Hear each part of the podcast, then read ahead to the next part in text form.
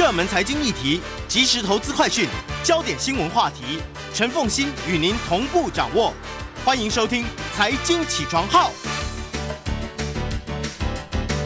Hello，各位听众，大家早！欢迎大家来到九八新闻台《财经起床号》节目现场，我是陈凤欣。一周国际经济趋势，在我们线上的是我们的老朋友丁学文。Hello，学文早。哎，凤馨，各位听众，大家早安！非常谢谢你假期的时候来跟我们连线啊！哎，春假愉快。来，我们来看一下这个这个礼拜《经济学人》所挑选的关键字。对，我想这个礼拜啊，基本上还是蛮精彩的哦。所以这一本《经济学人》的这个所谓的一周关键字呢，主要在第八页跟第九页有三十二个关键字啊。不过今天我们帮大家选读大概是十二个比较重要的关键字。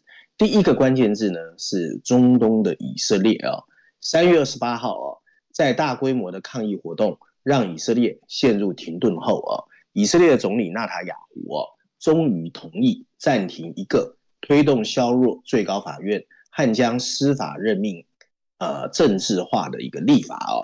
示威活动的组织者说啊，其实有百分之七的以色列人的人口啊参加了这一次的游行示威。数千名精英预备部队的军人和飞行员也表示，如果法律通过，他们会拒绝向政府报道。但这个暂时的平静呢，可能只能持续到四月三十号，因为五月之后，以色列的议会会再一次开会，有可能啊，以色列会再次陷入混这个混乱啊。第二个关键字，印度啊，三月二十四号啊，所谓的 Rahul 甘地啊。被取消印度国会的下议员、下议院的这个议员的资格哦。然后甘地呢，现在五十二岁，他曾经是国大党的主席。虽然名字叫甘地啊，但拉胡甘地跟所谓的印度圣雄甘地是没有关系的。他，但他本身也是官二代哦。他的外曾祖父呢是尼赫鲁哦，曾经是印度的第一任总理。祖母哦，英迪拉甘地，还有父亲拉吉夫甘地哦。都曾经担任印度的总理，不过都遇刺身亡。他的母亲桑尼亚甘地呢，也曾经是国大党的党主席哦。然后第三个关键字是欧盟。三月二十八号，欧盟二十七个会员国的能源部长正式通过方案，车厂呢必须在未来十二年把二氧化碳的碳排放啊降到零。本来反对的德国呢，在周末也放弃了反对的立场，主要呢是因为他们和欧盟执行机构达成了协议。最后一刻的协议呢，有如对德国 Porsche 这些高阶跑车做出了让步，但是估计呢，对主要的汽车大厂影响比较轻微。瑞典的能源部长就告诉记者，整个汽车产业的走向呢，毫无疑问，瑞典现在能强化竞争优势，德国正在争取时间。第四个关键字啊，绿色转型。根据美国能源啊资讯管理局的这个数据啊。美国去年的再生能源发电量第一次超过了煤炭发电量，再生能源发电量占总发电量的百分之二十一，天然气还是最大来源，占百分之三十九。第五个关键字，中国的阿里巴巴，阿里巴巴宣布啊，计划把自己转为一家 holding company，就是控股公司，下面呢下辖六个部门，这些部门可能会各自寻求自己的 IPO，而这六个部门将包括这家中国科技公司的云计算服务。媒体和电子商务，阿里巴巴并没有被监管机构强迫分拆，但在中国政府开始打击科技巨头将近三年之后，阿里巴巴进行了一个彻底的改革。与此同时，阿里巴巴的创始人呢，马云一年多来第一次回到中国的国土，这被视为监管机构正开始放松行动的一个迹象啊。第六个关键字：沙乌地阿拉伯国家银行 Credit Suisse 倒闭的余波造成了另外一个伤亡。这个呃，沙乌地阿拉伯银行的董事长辞去了自己的职务。沙乌地阿拉伯国家银行是这家瑞士银行的最大投资人。他在三月份啊，关于不再对 Credit Suisse 进行更多投资的言论，引发了市场的暴跌。第七个关键字，DB 德意志银行，德意志银行弥补了信用违约 Swap 价格飙升导致的抛售造成的大部分损失。信用违约掉级是防止债务违约的一个保险，在紧张的市场中，这个抛售蔓延到了其他的金融，但他们也已经开始有所恢复。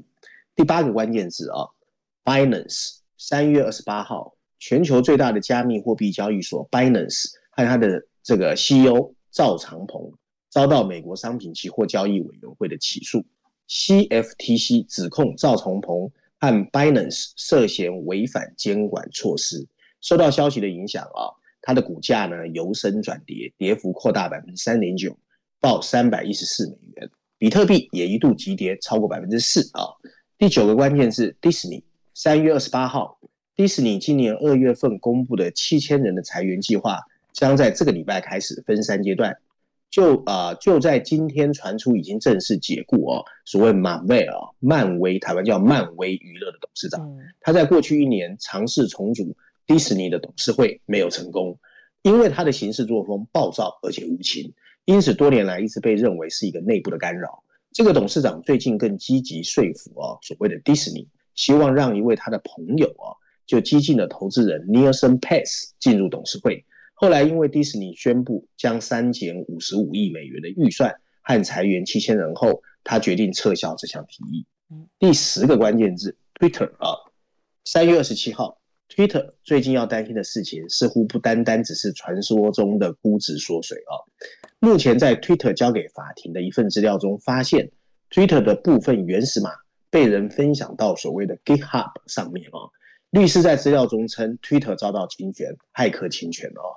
而相关程式码虽然已经从 GitHub 上面消失哦，GitHub 哦，但它具体被公开了多久，散播了多广，目前没有具体的说法啊。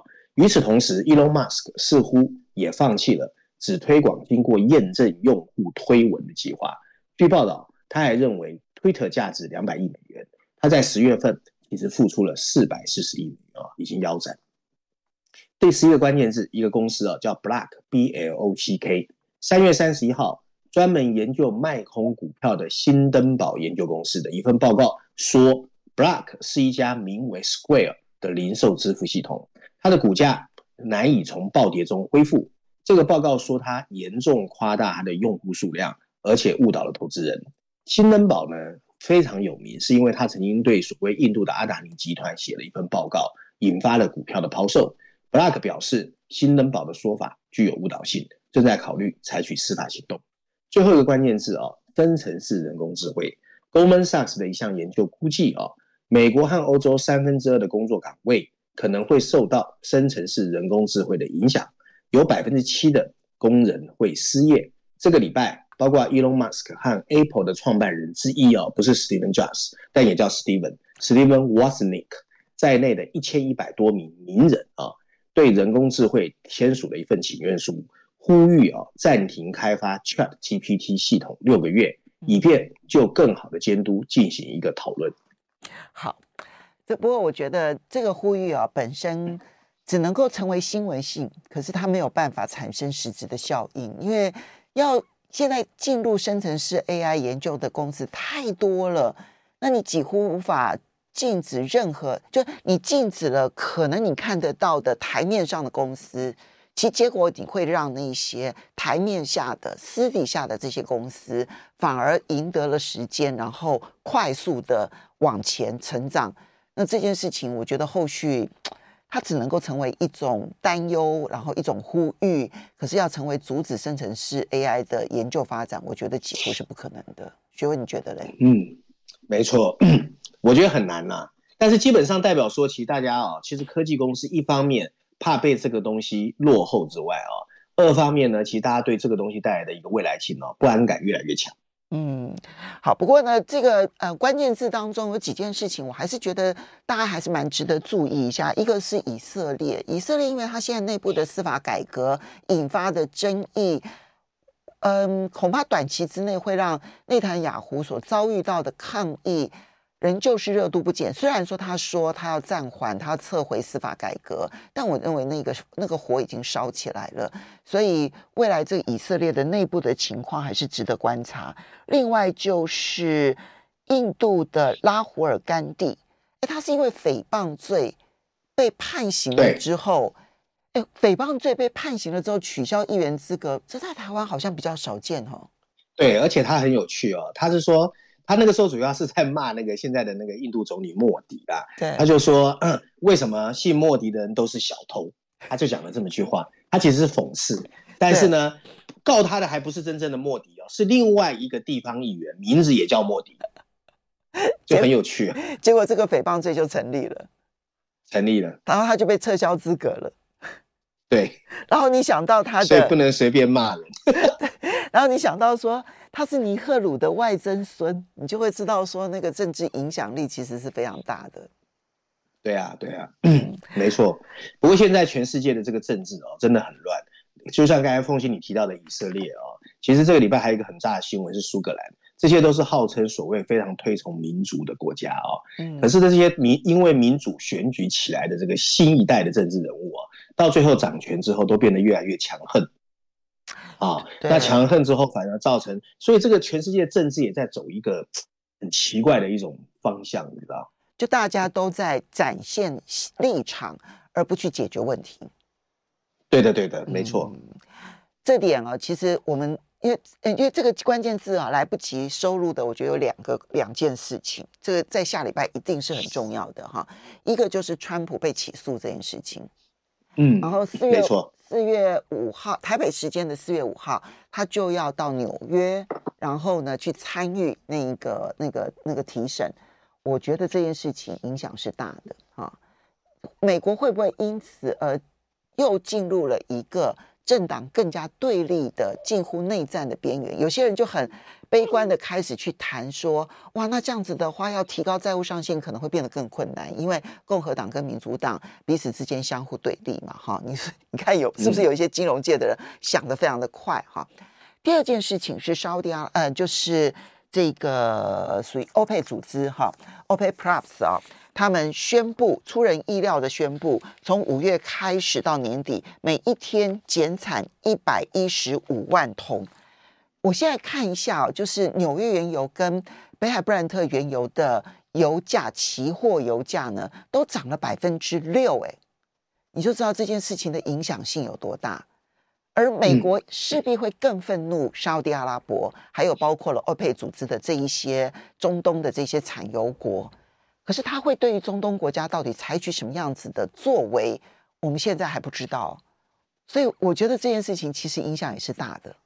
对啊，其实凤馨你有注意到，其实沙乌地阿拉伯的动作越来越多。除了这个，还有一个去美元化，就石油美元，对对吧？欢迎大家回到九八新闻台财经起床号节目现场，我是陈凤欣，在我们线上是我们的老朋友丁学文，也非常欢迎 YouTube 的朋友们一起来收看直播。好，学文经济学人这一期的 Cover Story 是谈美国跟中国之间的对峙。对啊，我想这基本上是连续两个礼拜哦，因为上一次是写说中国想塑造一个。全球的新秩序嘛，大家如果记忆深刻，这一次还是在谈这个中美之间的对峙哦。不过写的可能会让大家看完之后心情更沉闷哦。大家会这一次在封面设计上看到是一个拳击舞台啊，那上面两个拳手呢，你一看就知道是美国跟中国，一个是美国的山姆大叔背对我们哦。可是比较特别的是啊，这一次面对我们的中国的熊猫哦，面露凶光，嗯，而且比较重要的是哦，那个熊猫还把手套脱掉，利爪已经露出来了哦。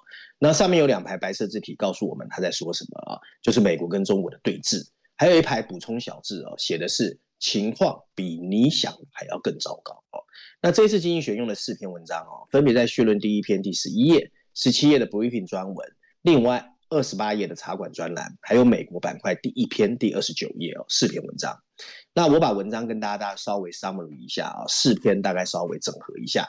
文章一开始哦，就问我们说，你可能会以为，当中国结束了动态清零，对全球重新开放，当这些所谓的各国政客、外交官甚至企业家重新开始面对面的时候，中美紧张的局势应该可以稍微缓和。不过，如果你有到北京去，最近北京的气氛告诉我们，中美这个全球最重要的双边关系，其实比以往任何时候都来得更加尖锐，还有敌对。你如果有机会到中国的政府大厅，你会看见共产党提到美国的时候咬牙切齿，他们认为美国想把中国往死里打。西方的外交官描述，现在充满了一种恐吓和偏执的诡异氛围，在钓鱼台国宾馆。里面参加中国所谓的发展高峰论坛的一些跨国企业，参加完之后也是充满了担忧。他们感觉更深层次的脱钩会对他们的企业造成非常负面的打击。你如果要说双方有没有共识，唯一的共识就是，要么我们迎来的是未来几十年的一个冷战的隔离，要么随时可能就是战争。谁也没有百分之百的把握。经济学非常负面哦。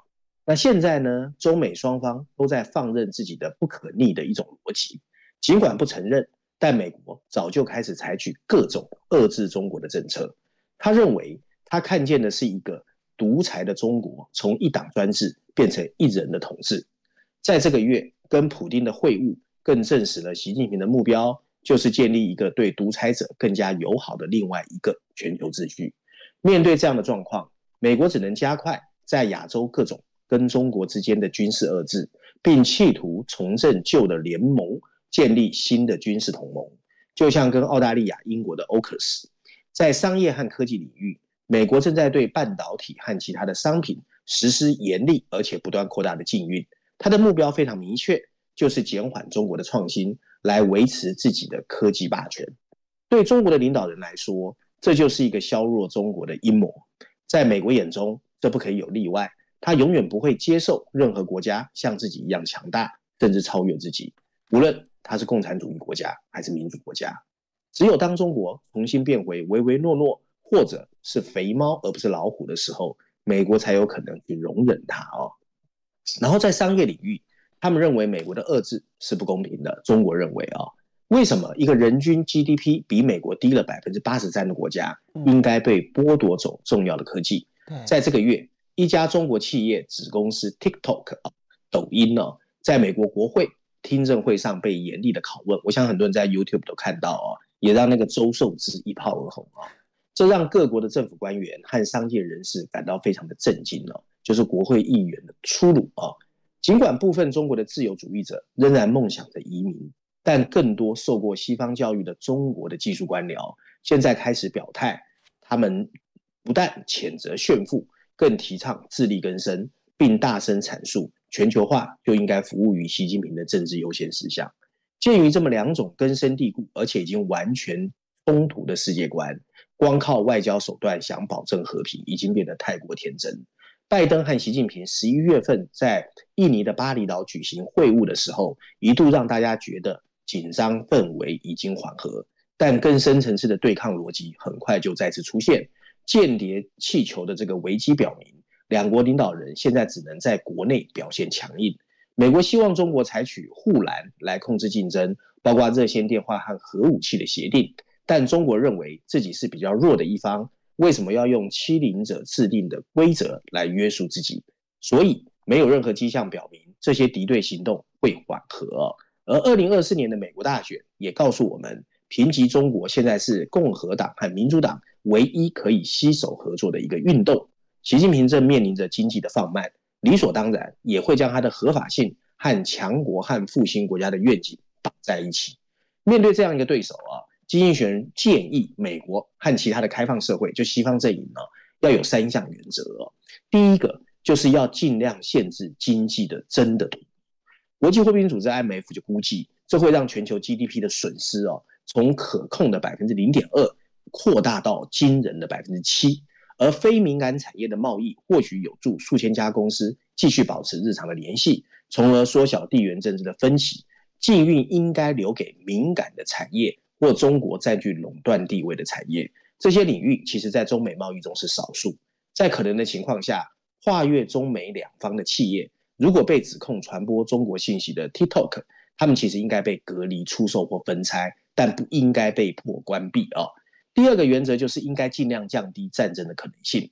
中美双方现在都陷入了一种所谓的安全困境啊，security dilemma 啊。在这种困境之中呢，巩固自己的立场是合理的。因为这会让对方感到威胁，西方寻求军事震慑以应对中国日益增长的威胁是正确的，否则美国领导的亚洲秩序整个会崩溃。不过，在一些热点地区，你譬如说台湾或台海啊，寻求军事主导的地位，则随时可能会失控或者引发冲突啊。美国应该在不挑衅的情况下，尽量阻止中国对台湾的进攻啊。这需要华盛顿和北京在这一代政治家的智慧和克制。很可惜的是，这一批人是没有亲身经历过世界大战的领导人。那最后一个原则是什么？最后一个原则就是，美国和他的盟友必须尽量抵制诱惑，或者采取和专制对手一样的策略。在这种竞争中，自由社会和自由经济还是有很大的优势，他们更有可能创造创新和财富，并在国内外获得合法性。如果美国坚持它开放、平等对待和法治的价值观，他会发现更容易保持盟友的忠诚。美国必须清楚，它的争端不是和中国人民的，而是跟中国政府及它对和平跟人权构成的威胁。二一二十一世纪的决定性竞争，已经不仅仅是武器和半导体的晶片，其实包括了更深层次价值观的一个斗争。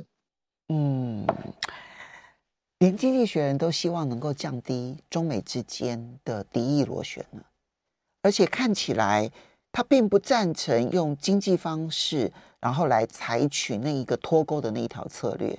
所以，如果你现在回头去看的话，最近哦，北约的这个副秘书长他说不希望跟中国大陆进入新冷战啊。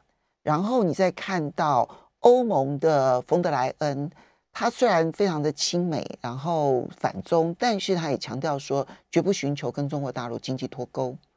我觉得都是在释放很重要的讯号。然后密利亚强调说不要再去说中美即将开战，这些论调实在是太热了，可能会造成自我实现。所以我觉得这是一系列，我不敢讲说这是美国主导的，但我认为这是一系列现在正希望能够让中美对抗的情势降温的一些讯号。哎，虽然经济学人说他很悲观，但但我觉得，因为你把各种喊话看看放呃摊在眼前的话，我觉得是确实是有在降温的的舆论环境风向转变中。不过，凤俊，我我个人觉得有一个观察点，就是我刚才稍微跟你谈到的啊，就是你觉得美元体系会不会割裂？会。OK，如果你同意美元体系会割裂，那这里面就发生一个非常矛盾的谬论。第一个就是说，美国他还是希望啊，现有的国际秩序不要变，不管我怎么样，我还要继续领导。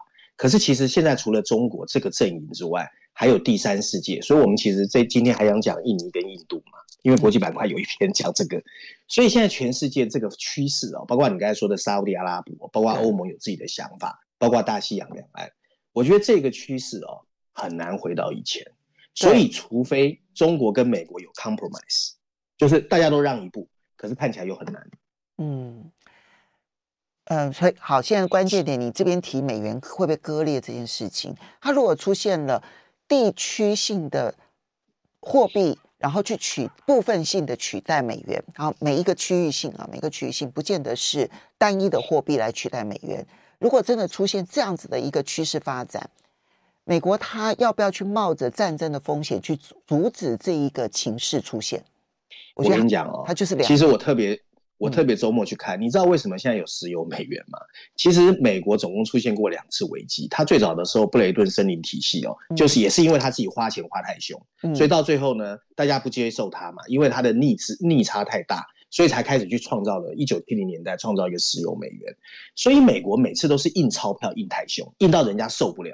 那但是前两次他救回来了，那是因为他的经济真的很强。可是这一次他的经济真的受到了挑战，所以这一次大家是不爽。你又印钞印成那样，你要让我们来抗通货膨胀，所以我觉得这一次很难啊。那很难呢，就像你刚才说的，如果美元体系一旦割裂哦，其实美国的经济是会出问题的。好，那这个就是最大的问题啊！我左手要救经济，还是我不得不用战争或者什么样的方式来解决这个问题？我觉得美国本身也在一个非常矛盾的一个现况。学友，你知道，这真的是我听过第二个、第二位啊，其实是从金融经济的角度来讲，美国非要发动战争的原因在这边。这是我第二位，从华尔街的角度来看这件事情。哎，好，希望这个世界不会往这个方向来走。接下来我们再来看到你挑选了《伦敦金融时报》的一篇社论，谈银行业的动荡仍旧余波荡漾。对对对，我觉得《伦敦金融时报》的社论讲这个议题蛮适合的，因为第一个他在伦敦，第二个我觉得他是站在西方角度来看，到底金融风暴过去没有啊？嗯，那标题就像刚才凤欣说的。它的标题写的是“银行业动荡的余波荡漾”，补充标题说的是哦，大家不用担心，二零零八年的情况不会重演。不过，投资人还是应该担心即将爆发的信贷紧缩啊。嗯，那文章一开始他说哦，非常疯狂的三月，三月十号，系谷银行的倒闭引发了多米诺骨牌的效应，推翻了另外一家地区银行 Signature Bank 啊，签名银行，吓坏了全球金融市场。甚至导致 Credit Suisse 被 UBS 的紧紧急收购。接着，我们看到德意志银行的股票领跌，那全球的金融股再次下跌，逼得德国的总理 Olaf s c h u l z 坚称不用担心这家德国最大的银行。监管机构和全球央行，我们稍微休息，我们稍微休息一下。在这样的情形之下，解决问题了吗？马上回来节目现场，欢迎大家回到九八新闻台财经起床号节目现场，我是陈凤欣，在我们线上是我们的老朋友丁学文，我们要来看一下伦敦金融时报社人怎么看待银行业后续的发展。对，现在监管机构和全球的央行啊，我们表面看起来啊，好像最近迎来了一些稳定啊，不过没有人知道后面还有没有更多的多米诺骨牌会倒下。动荡的导火线哦，高利率哦，其实到现在为止还是一个很大的威胁。只要信心稍微动摇，整个银行业的脆弱性就会被点燃。所以事情，伦敦金融时报认为还没有结束，有几个原因呢？第一个啊，过去两个礼拜的余波，其实现在是还在清理中。另外一个美国地区领导人啊的银行叫 First Republic 啊，正在摇摇欲坠，而类似这些中小银行的股价呢，也面临压力。因为人们担心他们会和矽谷银行一样持有大量对利率敏感的资产，而 UBS 对 Credit Suisse 的收购也还有一些后续的影响效应。因为随便婚配的银行婚姻记录其实多种多样，而这么一个庞大的新实体会在全球范围内留下想象不到的后续效应。这项交易的结构啊，可转换债券持有人会被消灭，不过股东却获得赔偿。让很多投资人质疑银行倒闭时的债券等级到底是什么？因为股票受偿呢，通常应该低于债券。不过，瑞士的监管机构却心虚的顾左右而言他的表示，这一次情况不一样。不过，随之而来的法律诉讼，谁也说不准。而全球政府已经采取行动遏制银行业的蔓延，看起来表面情况还是很好。但是，美国联总会慷慨的流动性计划，全球央行的一致行动和保证。只是表面起到了作用。美国财政部长耶伦的言论就马上引发了人们的困惑：如果其他银行倒闭，超过法定二十五万美元的存款保险到底可不可以受到保护？这已经导致了美国中小型银行的股票抛售、存款流失，而利率风险也笼罩在金融银行之外。因为过度化、过度杠杆化的产业和拥有利率敏感资产的投资基金已经开始面临。赎回的风险，而这些风险还可能会加剧。由于跟通货膨胀的斗争还没有结束，各国央行仍然需要提高利率。继上个礼拜升息一码之后，美国联准会表示，它后面还会升息一次。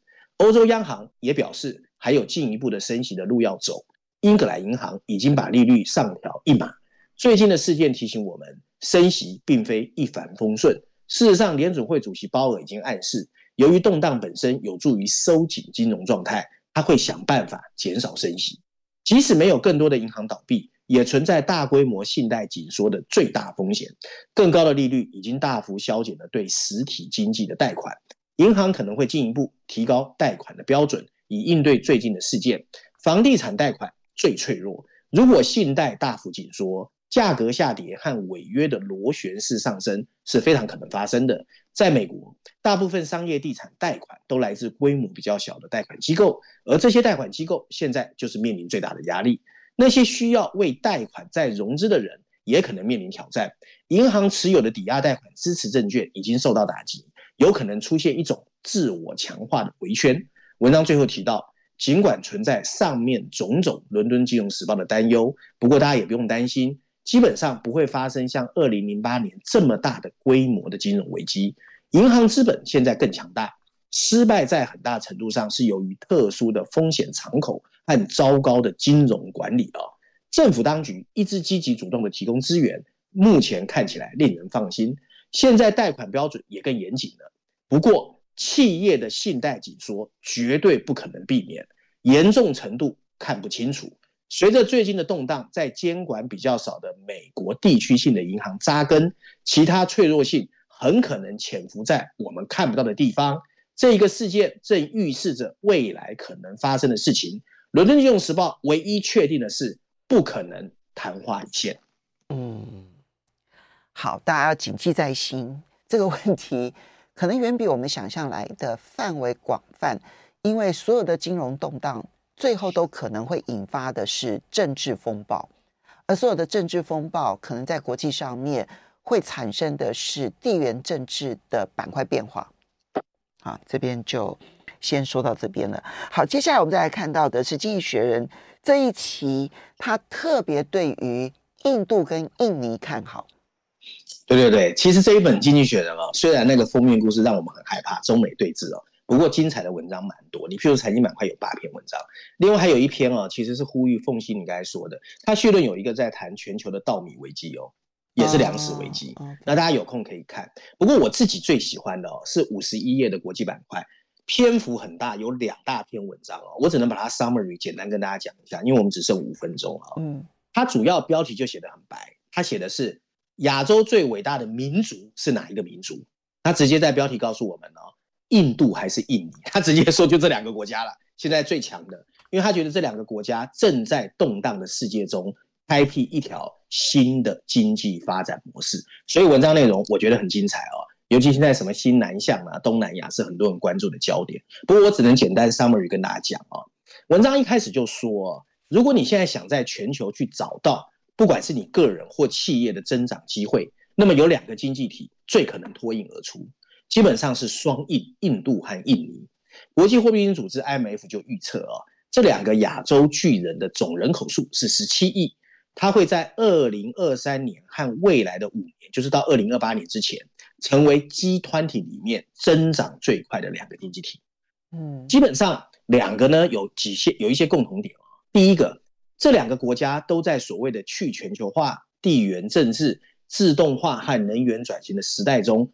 推动着一个更有开创性的新战略，尽管他们也同时都是民主国家，他们也同时在寻求一种可以赢得选举却避免社会动荡的政治方案。